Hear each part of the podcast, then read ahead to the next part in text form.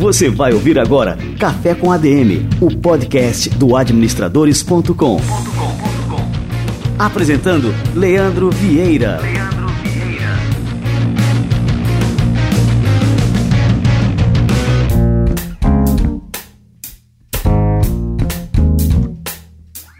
E o Café com ADM número 27 está no ar. E no café de hoje a gente vai receber novamente aqui o Flávio Augusto da Silva. Tive o prazer de entrevistar o Flávio no Café com ADM número 6. Se você não viu ainda, é, checa lá na listagem dos episódios e procura pelo número 6, que foi um episódio dedicado a fazer um raio-x da mente do Flávio Augusto. Olha só, que responsabilidade.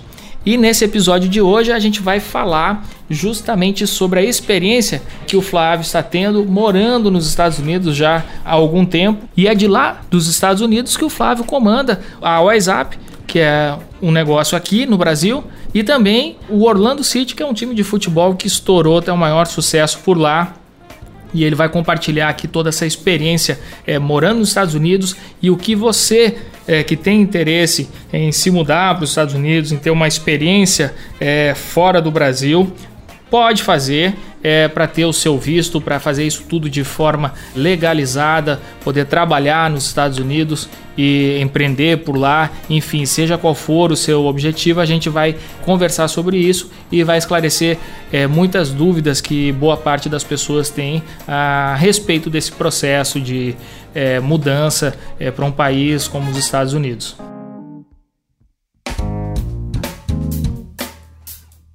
Lembrando que nós lançamos uma promoção aqui no Café com a DM. Para quem é usuário de iPhone, olha só essa promoção exclusiva para os usuários de dispositivos da Apple, pode ser um iPhone, pode ser um iPad, é, enfim, é, pode até ser no, no, seu MacBook, aí se você tem um computador da Apple também. Que é o seguinte: quem entrar lá no menu, no aplicativo Podcasts, procurar o Café com a DM, assinar o nosso é, podcast por lá, fazer um comentário, uma avaliação do Café com a DM, basta colocar no final o seu arroba lá do Instagram, o seu usuário do Instagram, para concorrer a um exemplar é, com uma dedicatória exclusiva feita por mim, tudo certinho, do livro Seu Futuro em Administração. Como eu falei no episódio passado, aqui no episódio número 26, com a Candice Pascoal, CEO e fundadora do Kikante, O Seu Futuro em Administração é um livro para todo é, jovem universitário, independente de fazer administração ou não, que quer é, construir uma carreira de sucesso e quer aproveitar é, esse período em que está na, na universidade, que está cursando a faculdade, para tirar proveito desse período e, enfim, passar desde já a construir uh, os alicerces, as bases para uma carreira de muito sucesso. Para concorrer, então, é super simples, basta entrar no Podcasts, o aplicativo da Apple, procurar pelo Café com a DM, assinar, fazer uma avaliação, deixar lá o seu comentário com o seu arroba do Instagram, que é como a gente vai entrar em contato com o vencedor. Na próxima semana, olha só, no nosso próximo episódio, no episódio número 28, eu vou revelar quem foi o grande vencedor. E é isso aí, simbora lá falar com o Flávio? Vamos lá, pessoal, vai começar o nosso bate-papo principal de hoje.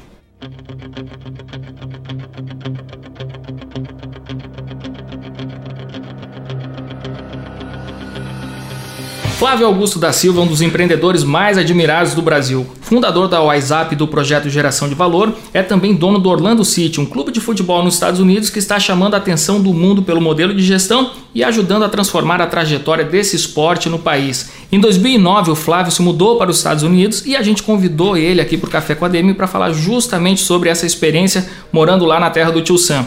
Flávio, seja bem-vindo de novo ao nosso Café com a DM. Olá, Leandro, tudo bem? Um abraço a todos os administradores aqui que me ouvem. Show de bola, Flávio. Me diz uma coisa aí, Flávio. Você já morou em vários países, já morou na, na Venezuela, já morou na Austrália, já morou no, em Portugal e no Brasil, lógico, né? E agora nos Estados Unidos. Como é que é viver nos Estados Unidos? Bom, antes só para a gente não deixar de lado a Espanha e a Inglaterra, que nós vamos ficar com ciúme, né? que, que, que eu morei também nesses dois lugares. Mas eu fiz a minha mudança para os Estados Unidos no ano de 2009. Uh, ah, enfim, e tem sido muito bom morar aqui. Eu moro na Flórida, é o estado mais brasileiro dos Estados Unidos.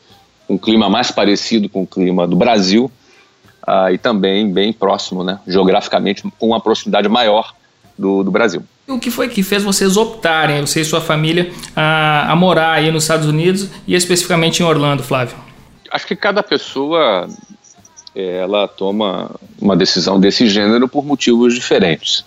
Né? A decisão de você morar num outro país é uma decisão muito pessoal.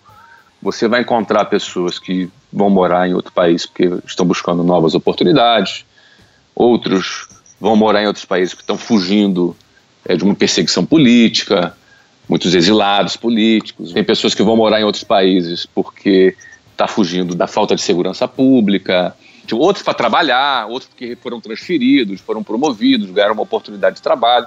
Eu acho que cada caso é um caso e é muito importante cada pessoa que toma uma decisão como essa entender quais são os seus motivos. No meu caso, uh, já trabalhando, empreendendo a WhatsApp no Brasil, já com bastante sucesso, com bastante destaque, eu sempre fui ligado muito na questão da segurança da minha família.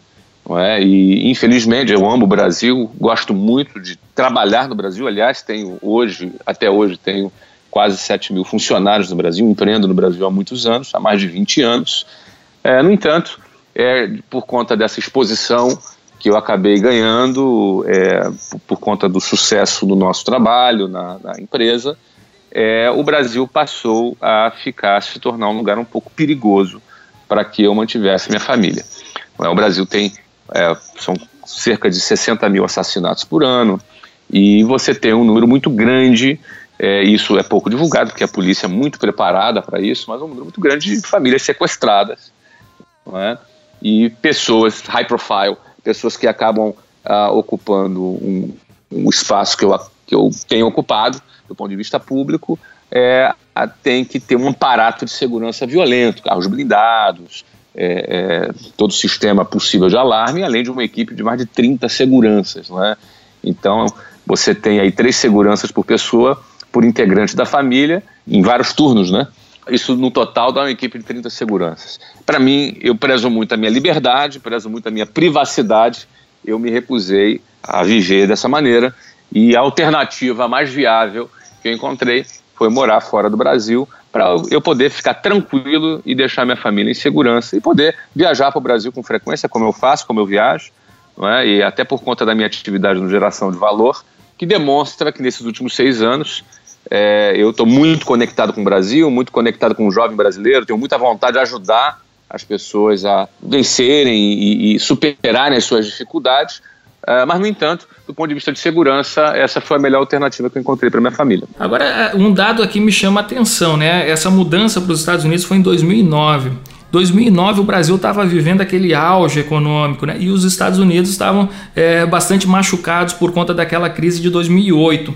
É, como é que você avaliou essa mudança justamente nesse momento né, em que a lógica indicava assim, ó, não, fica no Brasil porque o Brasil está crescendo, enquanto que os Estados Unidos é, tinha esse panorama de baixa, né? Gosto muito de andar na contramão, né? Então, realmente, 2009 era o período, aquele fenômeno econômico passageiro que nós tivemos ali entre 2009, 2010 e 2011. O Brasil apresentava fundamentos econômicos muito positivos, o crescimento do PIB era bastante positivo, e ao contrário disso, os Estados Unidos, ele estava é, no momento daquela crise de 2008, ah, o mercado imobiliário todo arrebentado, não é? Então, para mim até não foi nem por essa razão que eu mudei, não foi nem esse não foi nem o ingrediente que definiu a minha mudança. No entanto, eu acabei aproveitando muito. Quando a gente anda na contramão, quando a gente se desgarra da boiada, a metáfora que eu costumo utilizar lá no Geração de Valor, a gente até aproveita melhores oportunidades, porque a, valorização da moeda brasileira era muito maior, ou seja, o dólar estava mais barato. Você imagina como foi fácil comprar as coisas e comprar imóveis, os imóveis é, pela metade do preço. É igual você viajar na alta temporada, você vai viajar pagando mais caro no hotel, na passagem aérea, vai enfrentar fila nos lugares. E quando você viaja fora de temporada, você vai pagar mais barato na passagem, você vai pagar mais barato no hotel, ainda não vai nem pegar fila nos lugares que você quiser visitar. É verdade. Por isso que é bom você estar tá fora né, do fluxo. Você sa sair da boiada é sempre um melhor negócio e nesse caso também não foi diferente. de novo, os motivos que me fizeram fazer essa mudança não estiveram relacionados a tentar sair de crise ou tentar. Não é isso que fez com que eu fizesse o movimento, até porque eu sempre empreendi no Brasil em períodos bons, períodos ruins, e a gente sempre cresceu, nunca foi diferente, não foi naquela época, não é hoje também. No entanto, a gente sabe que esse é um fator que determina alguns movimentos do mercado e aí cabe a cada um aproveitar essas oportunidades. É, no meu caso, eu aproveitei também mais essa oportunidade, porque, obviamente, é, a economia dos Estados Unidos se recuperou de lá para cá e todos os ativos que a gente comprou foram muito valorizados por conta disso também.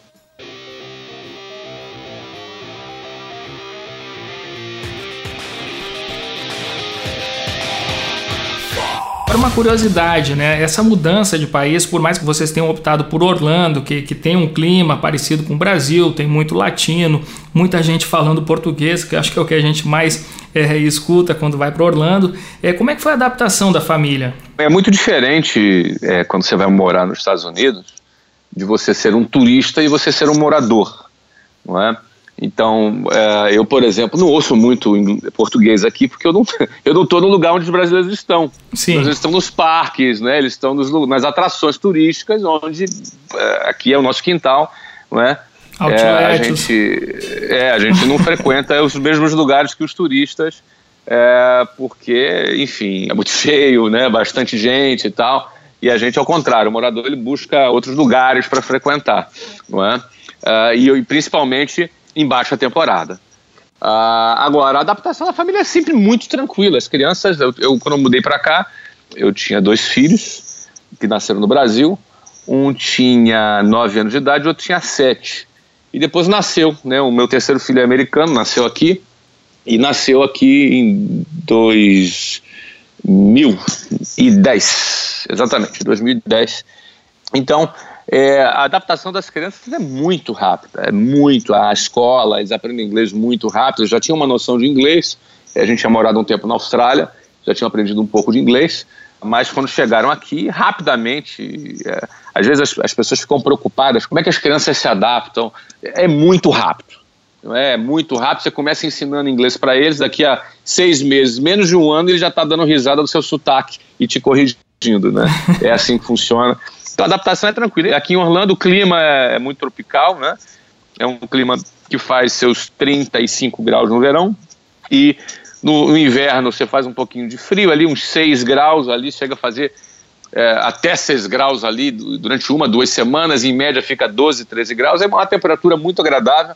A quantidade de coisas que você faz na cidade é muito grande, você tem muitas alternativas de lazer, muitas alternativas de restaurantes, de agenda cultural e até jogo de futebol você consegue assistir aqui em Orlando.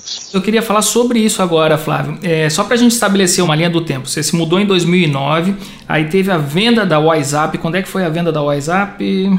A WhatsApp foi vendida em 2013. Em 2013. Eu trabalhei aqui de 2009 a 2012 aqui nos Estados Unidos. Tá, e aí nesse período a, a WhatsApp cresceu muito, mesmo você morando à distância, morando em outro país e tocando um negócio aqui no Brasil. Como é que conseguiu é, dar essa atração tão forte, né, mesmo estando é, distante aqui do principal mercado da WhatsApp, que era o Brasil nessa época? É, eu tive que aprender a trabalhar à distância, não é? Eu sempre fui um líder muito presente, é, com a presença física marcante, desde 1995 até 2009 Uh, e tive que aprender a usar outras ferramentas para poder fazer essa gestão uh, mais à distância. Uh, a empresa já tinha centenas de escolas, não me lembro exatamente quantas escolas tinha quando eu me mudei, talvez já tivesse mais de 150 escolas. Nessa ocasião, em 2013, quando foi feita a venda, a venda foi feita com praticamente 400 escolas. Então a gente mais que dobrou de tamanho no período que estava aqui. Né? Então só tem duas hipóteses. Ou eu aprendi a, a realmente a trabalhar à distância, ou então estava atrapalhando no Brasil. Né? a grande é, situação interessante aqui é dizer que eu já tinha uma equipe madura, eu já tinha uma equipe bastante consolidada, que já trabalhava comigo há muitos anos. Não é? E eu fiz uma agenda, eu trabalho muito com videoconferência até hoje, né? eu moro fora do Brasil até hoje. Eu fiz uma agenda através de videoconferências e também de viagens, que eu no início era mais ou menos de todos os meses eu viajava, passava uma semana no Brasil, depois ficou de dois em dois meses, e a coisa conseguiu funcionar muito bem. Aí você começa a desenvolver outras habilidades para o que é, no fundo, se você pensar que a WhatsApp tinha 400 escolas e eu morava em Curitiba, em Curitiba só tinha duas escolas, então tinha 398 escolas, que tanto faz para elas se eu estava em Curitiba, Japão, Austrália ou Estados Unidos. Eu já não estava presente fisicamente, né? e na realidade você aprende a ter uma gestão sobre, no fundo, é sobre os seus executivos à distância. E eles passam a responderem com a sua ausência física. É como um filho que esteve a vida toda morando com você e daqui a pouco esse filho continua sendo o seu filho, porém ele já está vivendo a vida dele, está tá fazendo faculdade, saiu de casa ou já está trabalhando, já está vivendo a, a vida dele à distância, mas continua sendo seu filho. E eu acho que é essa competência, essa habilidade que eu tive que desenvolver nesse período e que hoje é, eu considero que é um modelo de trabalho que eu gosto muito e não abro mão dele. Não é que é trabalhar e poder ter a liberdade de viajar e morar onde que eu quiser e conseguir tocar ainda os meus negócios. Cara, isso é fantástico. E aí no meio do caminho, vamos lá, teve a venda da WhatsApp e algum tempo depois você comprou um time de futebol em Orlando. Como é que foi isso aí? Só para a gente recapitular, a venda da WhatsApp foi uma transação que beirou ali um bilhão de reais, não é isso? Isso, exatamente. Tá, e aí você estava bem capitalizado, com dinheiro no bolso, e aí resolveu comprar um time de futebol, não foi? Bom, vamos lá. Já respondi isso algumas vezes em alguns veículos de comunicação. Assim, a minha decisão de comprar o clube de futebol não esteve relacionada à venda da WhatsApp. Eu já compraria o clube de qualquer maneira. Já era uma decisão que eu tinha tomado é, e essa decisão, ela simplesmente continua sendo tomada, ainda que depois da venda da WhatsApp, mas uma coisa não estava não tava ligada à outra. Mas a compra do clube foi muito relacionada ao fato de eu estar aqui né, nos Estados Unidos. Eu certamente não teria comprado o clube de futebol se, se eu não estivesse morando aqui nos Estados Unidos. E essa é uma coisa que acontece quando você mora em outro país, não é? E você passa a estar também antenado a novas oportunidades, a novas portas que você pode entrar, onde provavelmente a sua vida vai tomar um rumo diferente. Isso aconteceu comigo. A minha vida tomou um rumo diferente por conta de eu ter morado aqui nos Estados Unidos e, e muito disso pelo fato de eu ter comprado aquele clube, aquele pequeno clube de futebol, um clube pequeno de terceira divisão, é, chamado Orlando City, não é? E esse clube, ele era um clube que estava aqui localizado na cidade de Orlando. Uh, ele era um clube novo, que existia há dois anos, uh, sem ainda muita expressão uh, no cenário do futebol dos Estados Unidos. No entanto, já apresentava ali alguma organização e alguma, algum sucesso ali na comunidade. Na ocasião, meu filho começou a jogar futebol. Em 2010 ele começou a jogar futebol. E aí eu comecei a ter muito contato com o futebol aqui. E minha antena ligada, sempre analisando os dados, as informações. Comecei a observar que o que acontecia aqui no futebol nos Estados Unidos eu já classificava como um fenômeno. Não é? E esse fenômeno estava bombando e cheio de crianças jogando futebol, cheio de pais envolvidos com as crianças. Aí tem várias razões, né? Tem muitos motivos culturais aí, eu não acho que é o foco do nosso papo hoje. A gente até pode falar sobre isso em outro momento. Mas fato é que, resultado disso, desse fenômeno percebido, é, eu resolvi estudar sobre a futebol aqui, me deparei com números incríveis. Quando eu fui estudar sobre futebol profissional, fiquei mais entusiasmado ainda. Isso bateu ali com 2012 2012 foi quando a WhatsApp, eh, nós assinamos com a FIFA eh, o contrato de patrocínio da Copa de 2014. A WhatsApp foi patrocinador oficial dessa Copa de 2014. Eu passei a estar um pouco mais envolvido com o futebol. A WhatsApp também patrocinava os jogos da seleção brasileira. E por conta de toda essa movimentação, eu considerei ali a hipótese de comprar um time de futebol nos Estados Unidos. Conheci uma pessoa interessante, era Alexandre Leitão, ele era presidente de uma grande agência de marketing esportivo, conversamos muito sobre isso. Ele se demonstrou também ser um entusiasta uh, da MLS, da Major League Soccer, que é a principal liga nos Estados Unidos, e resultou que, depois de uma pesquisa, a gente decidiu comprar uh, um, clube para darmos entrada na MLS, nessa principal liga. As regiões que a gente escolheu foi no sudeste dos Estados Unidos, seria Orlando ou Atlanta, e Orlando já existia aquele pequeno clube que eu falei, e a gente foi lá e comprou esse clube. Compramos esse clube e já fizemos todos os ajustes necessários para que a gente entrasse na MLS. Enfim, essa entrada acabou ah, acontecendo é, no final de 2013, no início de 2014, e a gente estreou na liga em 2015. Né? Então, investimento total entre aquisição, entre entrada na MLS, entre construção, enfim, todo esse investimento inicial foi de 110 milhões de dólares, fora a construção lá do estádio que nós teríamos que fazer também. Né?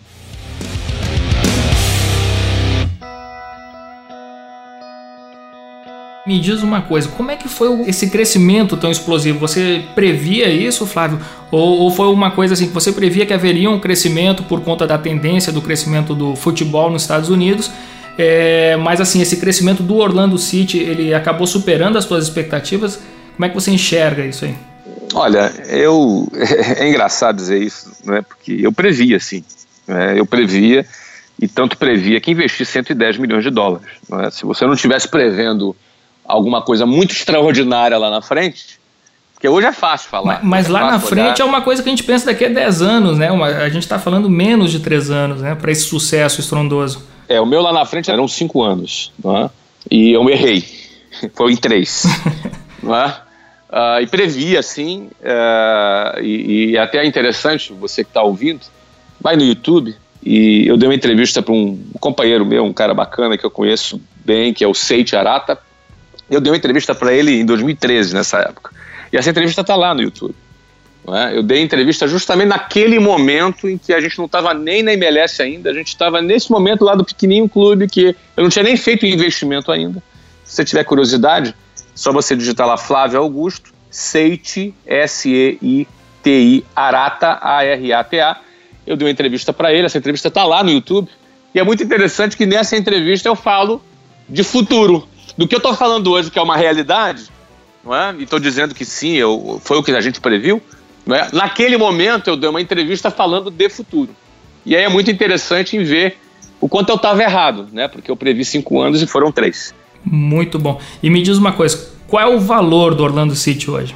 Ah, hoje o Orlando City, ele Uh, com todo esse crescimento que teve a MLS, que teve o futebol, que a explosão que teve o Orlando City, com a construção do estádio, com tudo, o City hoje é um projeto que tem um valor aí entre 550 a 600, a talvez 650 milhões de dólares. Esse é o valor do clube. Inclusive foi listado uh, entre os clubes mais valiosos das três Américas. É um clube que está há menos de três anos, menos de três anos atuando pela Liga Profissional dos Estados Unidos, já está nessa lista da Forbes como um dos clubes mais valiosos das Américas. E o detalhe é que nessa lista da Forbes não estava incluído ainda o valor do nosso estádio, é, que foi avaliado em 250 milhões de dólares. Não estava ainda incluído porque ele não estava pronto. Não é? É, a gente ficou, se não me engano, em oitavo, oitavo clube mais valioso, interessante na frente de grandes clubes brasileiros, inclusive do meu time, do Flamengo, não é? Mas se você incluir ali o valor do estádio, que hoje já está pronto, a gente estaria entre os três clubes mais valiosos das três Américas. Então, obviamente, como empreendedor, a sensação de ver aquele projeto que você apostou, que você assumiu riscos que você acreditou, desse retorno é fantástico. Agora, vai lembrar não é, que esse resultado é consequência do fato é, dessa porta que abriu e que eu tive que ter bastante coragem para entrar nela, mas é, ela aconteceu porque eu estava ali nos Estados Unidos e, e, essa oportunidade apareceu, eu tive a oportunidade de, de avaliar, de verificar enfim, é uma daquelas decisões que dá um outro rumo na nossa vida. Né? Olha só, eu quero só frisar para o nosso ouvinte aí a questão desses números. Em menos de três anos, o Orlando City, vamos pegar aqui pela essa cifra menor que tu falou aí de 550 bilhões de dólares, é, já vale mais do que a WhatsApp quando foi vendida, que foi uma transação de cerca de um bilhão de reais. Então, assim, transformando, então quer dizer que em menos de três anos você já construiu um novo negócio que já vale mais do que aquele seu primeiro negócio que em 20 anos você vendeu por um bilhão. Isso é muito louco, cara. Eu acho impressionante, assim, né? demonstra realmente a, a tua capacidade empreendedora aí, que é realmente fora do comum. É, o primeiro bilhão é mais difícil mesmo, os outros vêm com mais facilidade, espero. e, e, ô Flávio, você falou aí do Flamengo, que é teu time do coração, uhum. né? O Flamengo tem aí mais de 40 milhões de torcedores, pelo menos alegam ter isso aí, né? E é um time secular. Em 100 anos, o Flamengo ainda não tem um estádio. E o Orlando City aí, é, completando três anos, aí já tem o seu próprio estádio. Como é que foi esse processo de construção do estádio? Como é, como é que se deu essa decisão? Como é que foi é, financiado? Conta aí pra gente. Bom, primeiro não foi financiado pelo governo. é? e segundo, não foi construído pelo Odebrecht. Então, assim, a gente começa, a gente começa bem por aí. Não é? é um estádio privado, um clube privado, não é uma empresa. Eu sou proprietário do clube, proprietário do estádio. Uh, não temos nenhuma ligação governamental, não tem dinheiro de BNDES, não tem nada disso. É? É, eu penso que empreender, de fato, é quando você bota o bumbumzinho lá na reta, é? quando você de fato assume os riscos, quando você de fato aposta. Né? A atividade de empreender ela está relacionada a assumir riscos, não riscos do contribuinte, não riscos de um banco de desenvolvimento, não riscos políticos, não, e sim riscos do seu próprio dinheiro, e é isso que lhe dá autoridade, lhe dá legitimidade para depois, se o negócio der certo, você poder ganhar aquele dinheiro e bater no seu peito e, e, e não dever nada para ninguém. Não é? Você não ter nada para dever para ninguém, não ter rabo preso com nada, nem rabo preso com ninguém. Então esse estádio foi construído com o nosso dinheiro, não é? Com dinheiro meu e com dinheiro de investidores, pessoas que tiveram interesse em investir e participar desse negócio. Então é um estádio 100% privado, 100% com capital privado, é o segundo maior estádio de futebol dos Estados Unidos. Teve uma publicação no, no jornal The Guardians, lá da Inglaterra, super tradicional, dizendo que é o melhor estádio de futebol dos Estados Unidos. Ah, um estádio super moderno, um estádio que, que tem um gramado que é um tapete, que tem iluminação de LED, que, que pouquíssimos estádios no mundo hoje tem iluminação de LED, que além de gastar 70% menos de energia, é, você tem a ligação, liga e desliga instantaneamente, não tem aquele negócio de ficar 15 minutos parado, esquentando, né? Ou seja, é um estádio super moderno, com internet, com internet roda para todo mundo, estádio lotado internet rodando, bacana. É um estádio super confortável e até um pouco chique, porque é, é, é um padrão de um shopping center. Esse é o padrão ali do, do nosso estádio. Melhor de tudo, ele está lotado o ano todo, já está vendido por antecipação é, se você quiser visitar Orlando e quiser assistir um, um jogo, você vai entrar lá em ticketmaster.com, você vai ter que encontrar resale, que é revenda, né? Alguém que comprou já o ano todo para garantir o seu lugar e eventualmente não vai num jogo porque tem um casamento da filha e por aí vai. E aí ele põe para vender uma revenda oficial, porque já está todo vendido, o estádio está todo vendido. É, outra coisa que chamou atenção na construção do, do estádio, você falou aí é, que não foi construído pela Odebrecht, é que ele ficou abaixo do orçamento né, e dentro do prazo de construção. O que, que isso ensina aí para os empreendedores brasileiros? O que, que a gente tem que aprender, principalmente nessa parte aí de engenharia, porque é realmente surpreendente, porque qualquer obra no Brasil, vamos lá, vamos fazer uma casa, vamos fazer um prédio, ela sempre extrapola, tanto em orçamento quanto em prazo. Né? Qual que é o segredo? Com toda a franqueza, não tenho é nada demais. É, é o óbvio. Na realidade, o que não é o óbvio é o que a gente viu, pelo menos que a gente viu até hoje no Brasil. Não é? é os estádios levarem aquele tempo todo, os orçamentos começar com um bilhão, passar para 12 bilhão. Isso que não é o normal. Isso é anormal. Pode ser até muito comum, mas é anormal. É? Então, na realidade, eu acho que a gente tem muito que aprender com essas pessoas. Né? Com, lá com o nosso estádio, não, é o normal. é um, uma obra normal, que tem um cronograma normal e que ficou abaixo do orçamento porque a gente conseguiu fazer uma gestão ao longo da obra, não é? é não usou as verbas de contingências necessárias que tinham disponíveis, não precisou usar, não é? Que eram estava no nosso orçamento ali algumas o dinheiro ali, orçamento para contingência, não teve. E detalhe, mesmo com o furacão. Não sei se você lembra do Matthew, né? Ah, o Matthew sim, passou claro. aqui, uhum. passou furacão aqui, com furacão, com tudo. A coisa aconteceu. É, desde quando esse estádio se tornou 100% privado, é, a gente, é, em um ano e meio, fez essa construção. Então foi dentro do prazo, inauguramos no primeiro jogo. Óbvio, tinha ali algumas coisinhas para fazer ali no final, e todo final de obra ali aquela correria, mas tudo normal, como qualquer obra. Né? Mas estava lá, bonito, e aí conseguimos ficar um pouco abaixo do orçamento, sim. Ou seja, o que, que tem para aprender? Nada, é o normal. Entendeu, cara? É tudo normal. E, ó, eu queria dizer que esse é o normal. Qualquer coisa diferente disso é anormal, é uma anomalia. Então, na realidade, a gente tem muito mais que aprender com como não se faz olhando de outra forma. Ô Flávio, me diz uma coisa, é, nessa obra do Orlando City foi possível também que investidores estrangeiros é, participassem também desse investimento. É, como é que foi isso aí, é, o, o, projeto, como é que é o nome disso aí? Explica aí para a turma aí.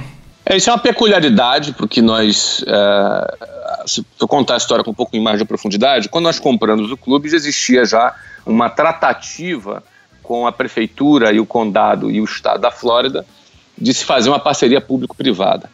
É? É, já existia essa tratativa inicial.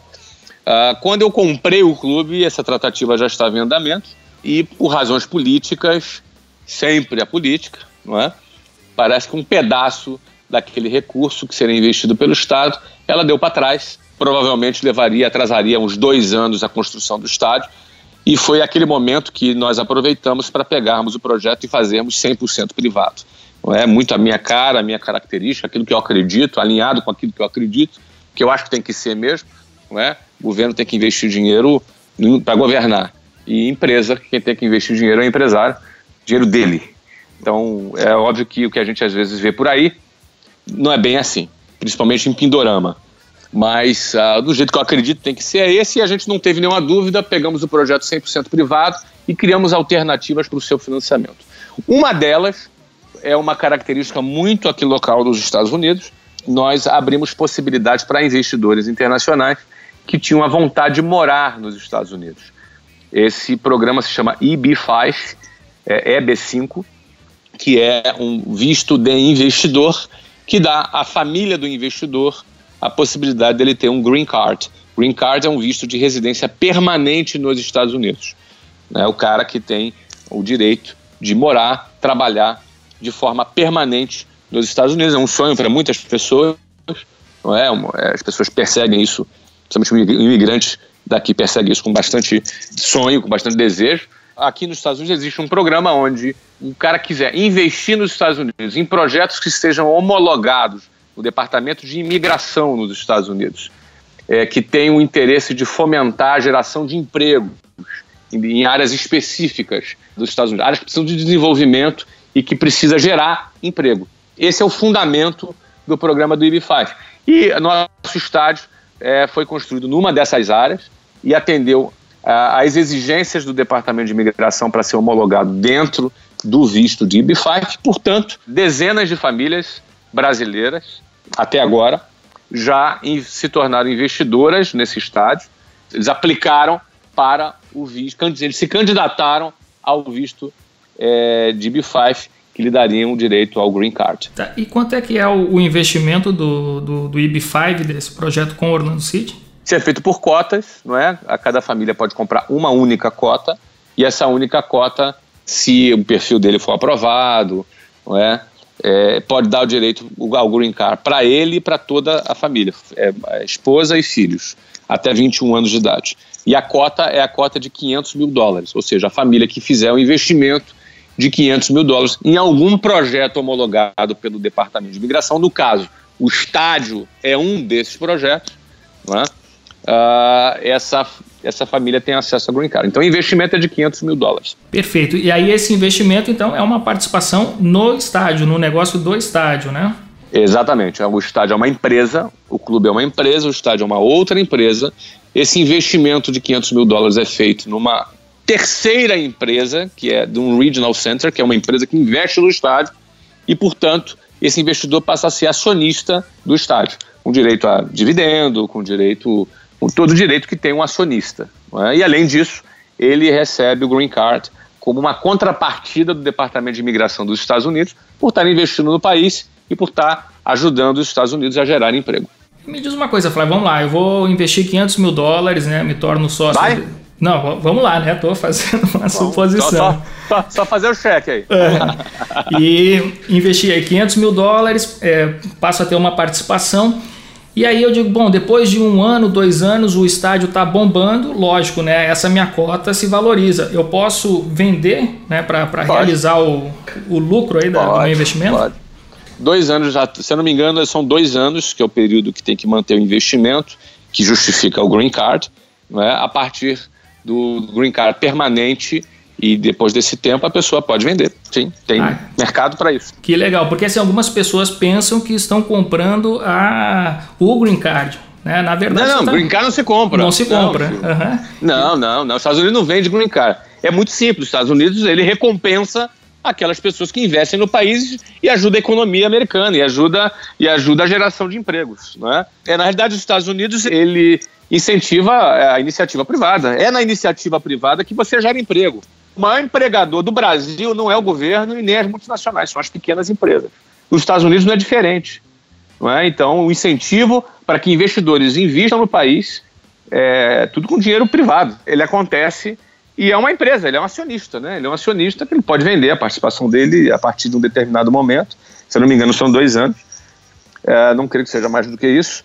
É, ele pode vender a qualquer momento, ou não. Ele pode se tornar, se manter sócio, ele tem outros benefícios, ele participa ali de um networking de, de, de investidores, ele tem um acesso a uma área diferente do estádio, ele tem ali duas cadeiras permanentes, ele tem uma série de alguns benefícios que fazem parte do programa, mas o principal deles é o acesso ao green card. Né? Esse investimento ele é recomendado para quem quer morar é, nos Estados Unidos legalmente e pela porta da frente com green card.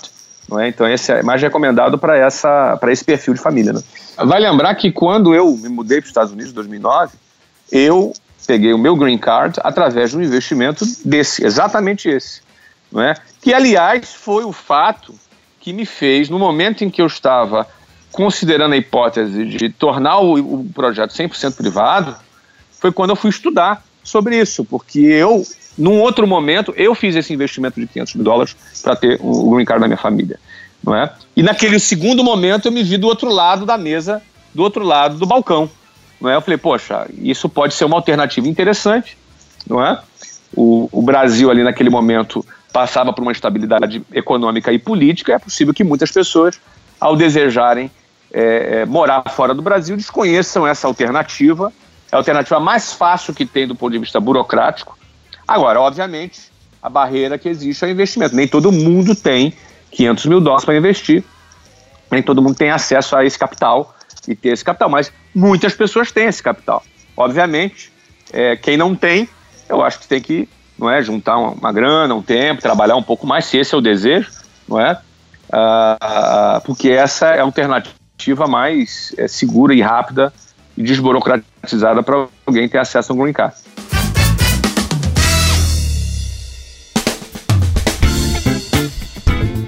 É, ainda é possível investir nesse projeto específico do estádio do Orlando City? Sim, é possível. Né? Nós temos ainda algumas cotas disponíveis. Uh, é, o processo de seleção ele acontece pela imigração dos Estados Unidos, não cabe a nós, entendeu? Não, não cabe ao clube, não é o clube que escolhe e tal, né? Porque a pessoa ela se candidata, é, faz o investimento e está sujeita à análise do FBI é, e do Departamento de Imigração dos Estados Unidos, que estuda todo o perfil do cara, antecedentes criminais, qual é a fonte, ele ganhou esse dinheiro aonde? Foi vendendo droga que ele ganhou esse dinheiro? Foi, assaltando um banco, entendeu? Qual é a fonte desse recurso? Isso é muito analisado é, se a pessoa ela tem isso declarado no imposto de renda, ou seja, tem um, um, processo que acontece no Departamento de Imigração dos Estados Unidos. Isso não é muito complicado, ele é um processo que acontece é, ao longo de, de, de, um tempo e, e para que sejam verificadas todas as informações do candidato. Não é? Mas nós temos algumas cotas disponíveis e ainda há oportunidades para brasileiros, não só brasileiros, pessoas de várias nacionalidades, mas aqui falando especificamente para brasileiros que tenham interesse em morar nos Estados Unidos, seja qual for a razão. Né? Que eu falei quais foram as minhas razões, mas cada um, como eu disse, tem as suas razões. Pô, que legal. Reserva uma cota para mim aí, Flávio. Tô... Agora fiquei com muita vontade de realizar esse sonho aí. Bacana, cara. Bacana. Vamos lá, tem? Ainda tem. Até abril, inclusive, essa, é. essa lei é, parece que vence 28 de abril, se eu não me engano. Não é? Nesse mês agora, né? Parece que dia 28 de abril ela vence. Uh, acredito que o Congresso americano vai renovar essa lei. Estão falando que vai aumentar a cota de 500 mil para. Uns dizem que vai aumentar para 800 mil, outros dizem que vai aumentar para 1 milhão e 200. Não sei também, isso não é um fator que é definido e determinado por nós, é determinado pela imigração. Mas se tiver alguém que nos ouve que tenha esse interesse, eu sugiro, é bom que faça já, que dê entrada já no processo antes de 28 de abril, que aí garante uma cota de 500 mil dólares. Show de bola. Vamos fazer o seguinte, para facilitar aqui para a turma, vamos criar um link aqui, botar um, um formulário para quem tiver interesse, quem tem esse perfil justamente né, para fazer esse investimento e quiser saber mais, vamos criar um link. Eu estou anotando aqui. Agradeço. Bota as informações aí, como faz contato. Tem um advogado de imigração aqui americano que cuida disso. Ele tem gente que fala português também no time, não é? Porque muita gente não fala inglês ainda, não estudou na WhatsApp ainda, tem muita gente não é? Mas, mas o que, que acontece? Pode entrar, tem gente com atendimento a português, pode mandar e-mail. Se você puder botar essas informações todas no link, ajuda aí quem tiver interesse. É muito importante, assim, quem entrar em contato, se certificar que tenha, de fato, os 500 mil dólares disponíveis, porque, e assim, perguntas do tipo, ah, pode ser, pode ter imóvel, pode ser parcelado. Infelizmente não, não de novo, não sou eu que defino, não é? O, é o Departamento de Imigração dos Estados Unidos. O valor é à vista e, e, e dinheiro. Simples assim, entendeu? É, são exigências da imigração nos Estados Unidos. De novo, a galera que não tem a grana, não, fica, não se ofenda por isso, né? Acho que isso é uma oportunidade que, de repente, hoje você não tem, mas no futuro pode ser que você tenha. Né? Espero que você tenha, inclusive desejo que você tenha no futuro. Você trabalha aí, ganha sua grana e, e faça o que você quiser. O dinheiro é seu, né? Você faz o que você quiser, investe ele no Brasil, fora do Brasil. Você é, não deixa de ser brasileiro quando você mora no outro país, ao contrário. Eu até digo para vocês que quando você mora no outro país, eu já morei em seis países diferentes, uh, você até fica mais brasileiro, você fica até um pouco mais saudosista e mais verde amarelo, você fica um pouco mais patriota quando você mora fora. E para você que tem a grana, é isso, você entra em contato lá e não adianta entrar em contato se não tiver esse recurso disponível, porque não, não vai acabar não resolvendo nada para você. Mas se você quiser pesquisar sobre outras alternativas de vistos, você pesquisa na internet, o Google está aí e consegue te dar visto de estudante. Se você quiser passar um tempinho para estudar um, dois anos nos Estados Unidos, se você quiser. Agora, para você morar em definitivo nos Estados Unidos, com a sua família, visto para você e toda a família, é o Green Card. E o Green Card, a melhor alternativa de visto é. A não ser que você case com uma americana. Mas olha só, eu anotei aqui, vou pedir para a turma criar o link administradores.com.br barra Orlando City, né? Tudo minúsculo, tudo junto. E lá a gente vai criar um, um formulário para quem tiver interesse, né? Poder pedir mais informações aí.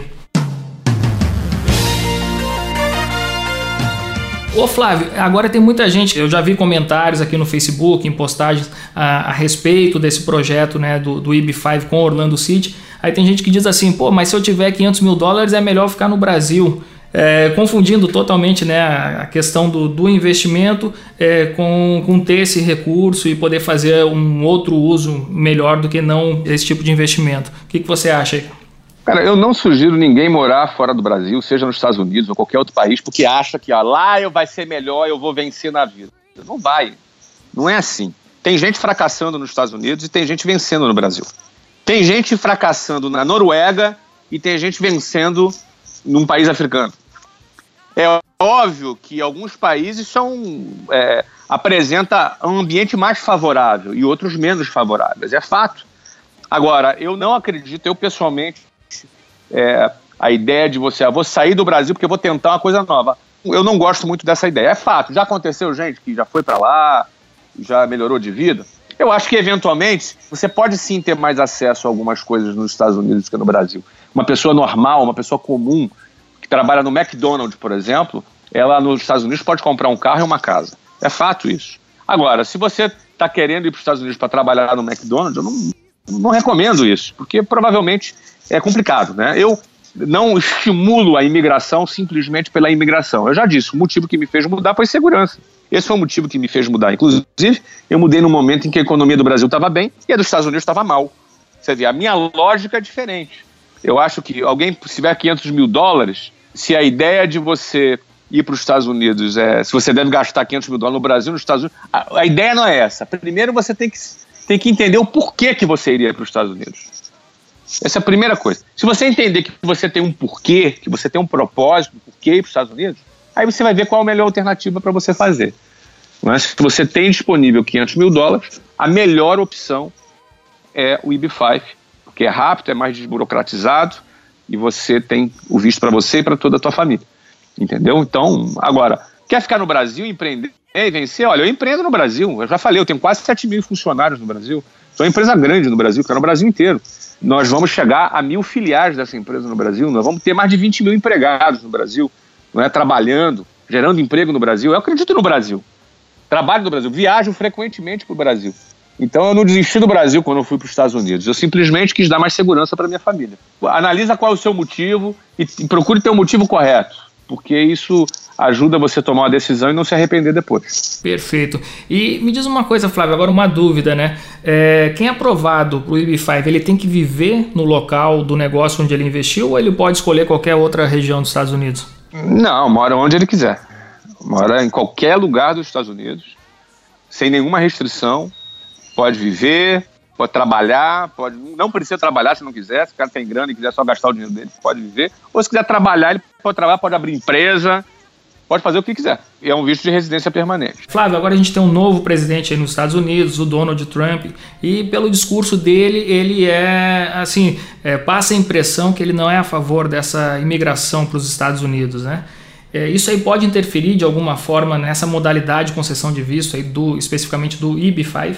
Olha, o Donald Trump é um empresário. Ele construiu muitos dos hotéis dele através de investimentos de B5.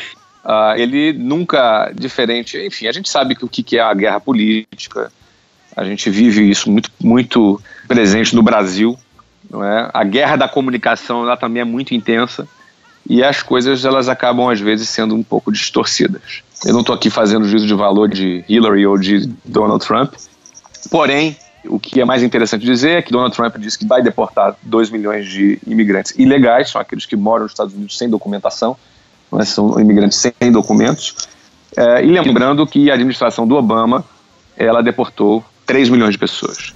É? Obama foi o presidente que mais deportou imigrantes ilegais, é, somado junto com todos os presidentes anteriores somados juntos. A diferença é que imigração não é plataforma de campanha dos democratas e é plataforma de campanha dos republicanos. Essa é a única diferença, mas os dois lados fazem um controle de imigração. Quando começa a ter um número exagerado, um número a mais de imigrantes ilegais, geralmente eles fazem esse tipo de corte e, e essa é a única diferença. É importante entender que o imigrante legal não tem nada a ver com a conversa nem de Obama e nem de Donald Trump. São coisas completamente diferentes. Não só o, o, imigrante legal ele tem um outro tipo de abordagem pelo governo, como o próprio governo incentiva esse tipo de imigração, tanto é que ele dá o green card. É o próprio Donald Trump que vai dar o green card. Por quê? Porque é um dinheiro que está entrando no país que gera bilhões, bilhões de dólares que entram todos os anos nos Estados Unidos através de pessoas é, bem-sucedidas, não é? Porque uma pessoa que tem 500 mil dólares disponível para investir nisso é uma pessoa bem-sucedida, é uma pessoa que tem é, um recurso financeiro disponível, uh, honesto, um dinheiro honesto, porque isso é verificado. O país ele está recebendo dinheiro, o investimento está recebendo pessoas que vão incluir consumir, que vão gastar, vão pagar imposto, ou seja, esse tipo de pessoa é bastante bem-vindo. Não só no bem-vindo nos Estados Unidos, como é bem-vindo em vários outros países. Esse programa existem programas similares, né? Na Austrália tem um programa muito similar, se eu não me engano, custa um milhão e meio de dólares. Mas é um programa muito similar. Você faz um investimento de um milhão e meio de dólares e você tem um visto para morar na Austrália. Quando eu falo um visto, não é um visto de turista. Visto de turista você tem que viajar e depois ir embora. Estou falando visto de residência, residência permanente, enfim, é disso que eu estou falando. Esse tipo de visto, ele é muito bem-vindo nos Estados Unidos e ele é, inclusive, é, tem um tratamento super especial aqui, né? E por fontes, por informações, o próprio Donald Trump construiu muitos de seus hotéis com investidores internacionais através desse visto de B5.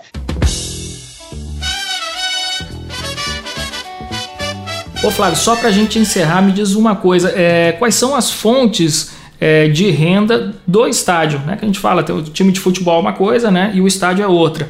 Então, seria só a bilheteria? O que, que entra aí na, no negócio do estádio? Aí? Tem algumas propriedades de marketing também, alimentação, é, name rights, é, você tem propriedade de arena, são propriedades de marketing, de divulgação. Nós temos 45 patrocinadores e parte dessa receita também é destinada para o estádio. Eu vou dar um exemplo aqui. Os nossos jogos, a gente teve dois jogos em casa até agora, tivemos aí uma média de, vamos fazer em real aqui, talvez aí cerca de 3 milhões e meio, 3 milhões e 600 mil reais só de renda não é? Se você for considerar mais alimentação, mais comida, ou seja, nenhum clube de futebol no Brasil tem isso de média, né? Às vezes nem a renda total, a maior renda do clube que mais faturou no Brasil no ano, se bobear não dá essa renda. Nós faturamos entre renda, é, alimentação, merchandising, produtos, aí chega a faturar cerca de 1 milhão e 600, 1 milhão e 700 mil dólares por jogo. É? Então são valores bastante expressivos. Nós já temos a arena praticamente toda vendida ao longo do ano. Vamos fazer shows também. A arena é uma arena que tem uma configuração técnica é, preparada para fazer grandes eventos, fazer grandes shows. E a gente já está aí até já é, negociando já alguns shows que vão acontecer em 2017. Que legal! Então fica aí a dica, né? Quem tem esse sonho de morar nos Estados Unidos, essa é uma opção. Acredito que é realmente a, a mais rápida, né, Flávio? Mais viável é, para quem quer realizar esse sonho de, de forma é, de morar legalmente no, nos Estados Unidos.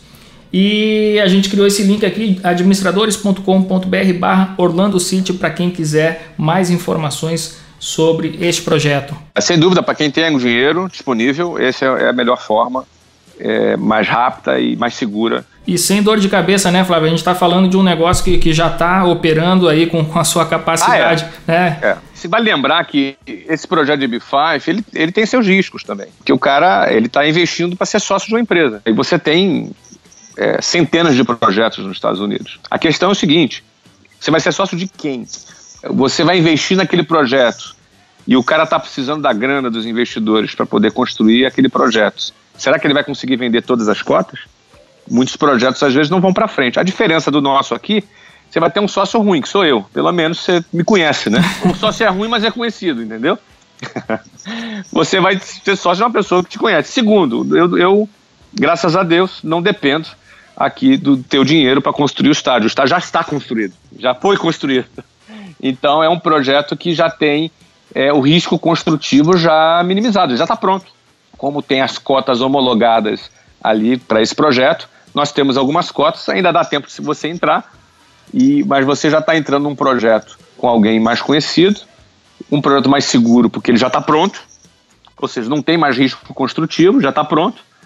E aí é simplesmente aguardar o prazo para chegar o seu green card e, se for o caso, você morar nos Estados Unidos, você poder morar aqui. Então, lembrando, né, Leandro, que esse tipo de projeto é ideal para quem tem alguma razão para morar nos Estados Unidos, algum desejo por algum, cada um tem seus motivos, e para quem tem essa grana, tem esse capital já acumulado e já está num, num, num, patamar mais elevado. Né? Você que tem vontade, pô, desejo que você trabalhe, que você conquiste o seu dinheiro, que você conquiste a sua liberdade de um dia você ter aí o privilégio de poder fazer essa escolha, caso continue sendo aí o seu desejo, eu te desejo também aí todo sucesso. Muito bom, Flávio Augusto da Silva, quero te agradecer pela presença é, de novo aqui no nosso Café com a DM. Quem não escutou o outro episódio com o Flávio ali, a gente fez um, um raio-x da mente empreendedora é, do Flávio Augusto. É, procura lá na, na, relação de episódios do, do, nosso podcast que você vai se deliciar com um bate-papo riquíssimo, aí, com vários insights aí. É, para quem quer empreender e quer melhorar a sua performance empreendedora em todos os sentidos. Valeu demais, Flávio, e te espero em mais uma oportunidade aqui no Café com a DM. Valeu, Leandro. Um prazer estar com vocês, contigo. Um prazer estar com vocês que estão me ouvindo aí do administradores.com. Um grande abraço para vocês e muito sucesso.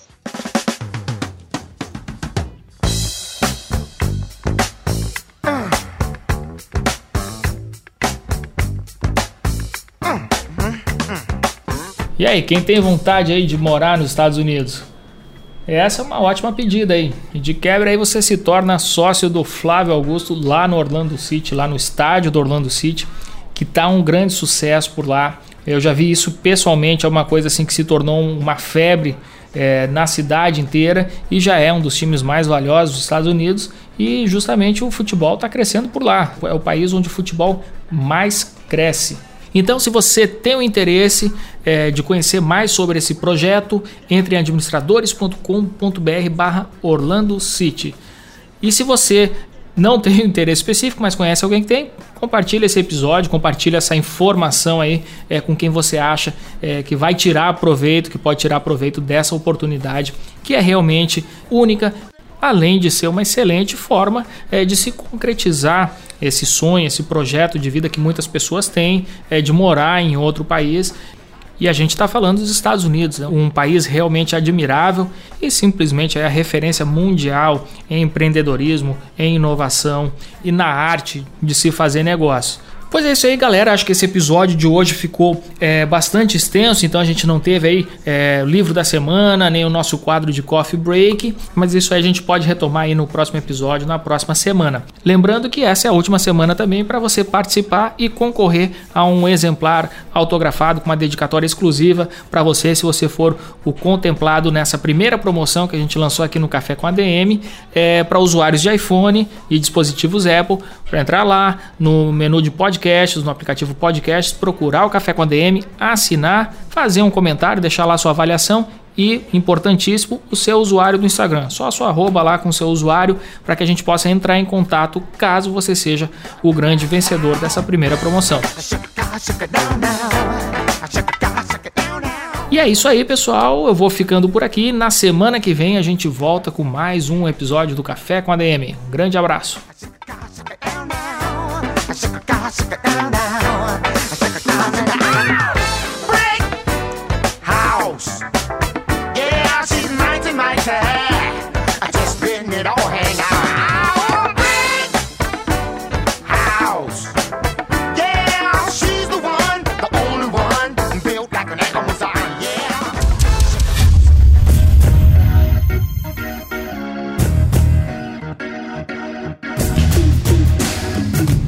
Você ouviu Café com ADM, o podcast do administradores.com.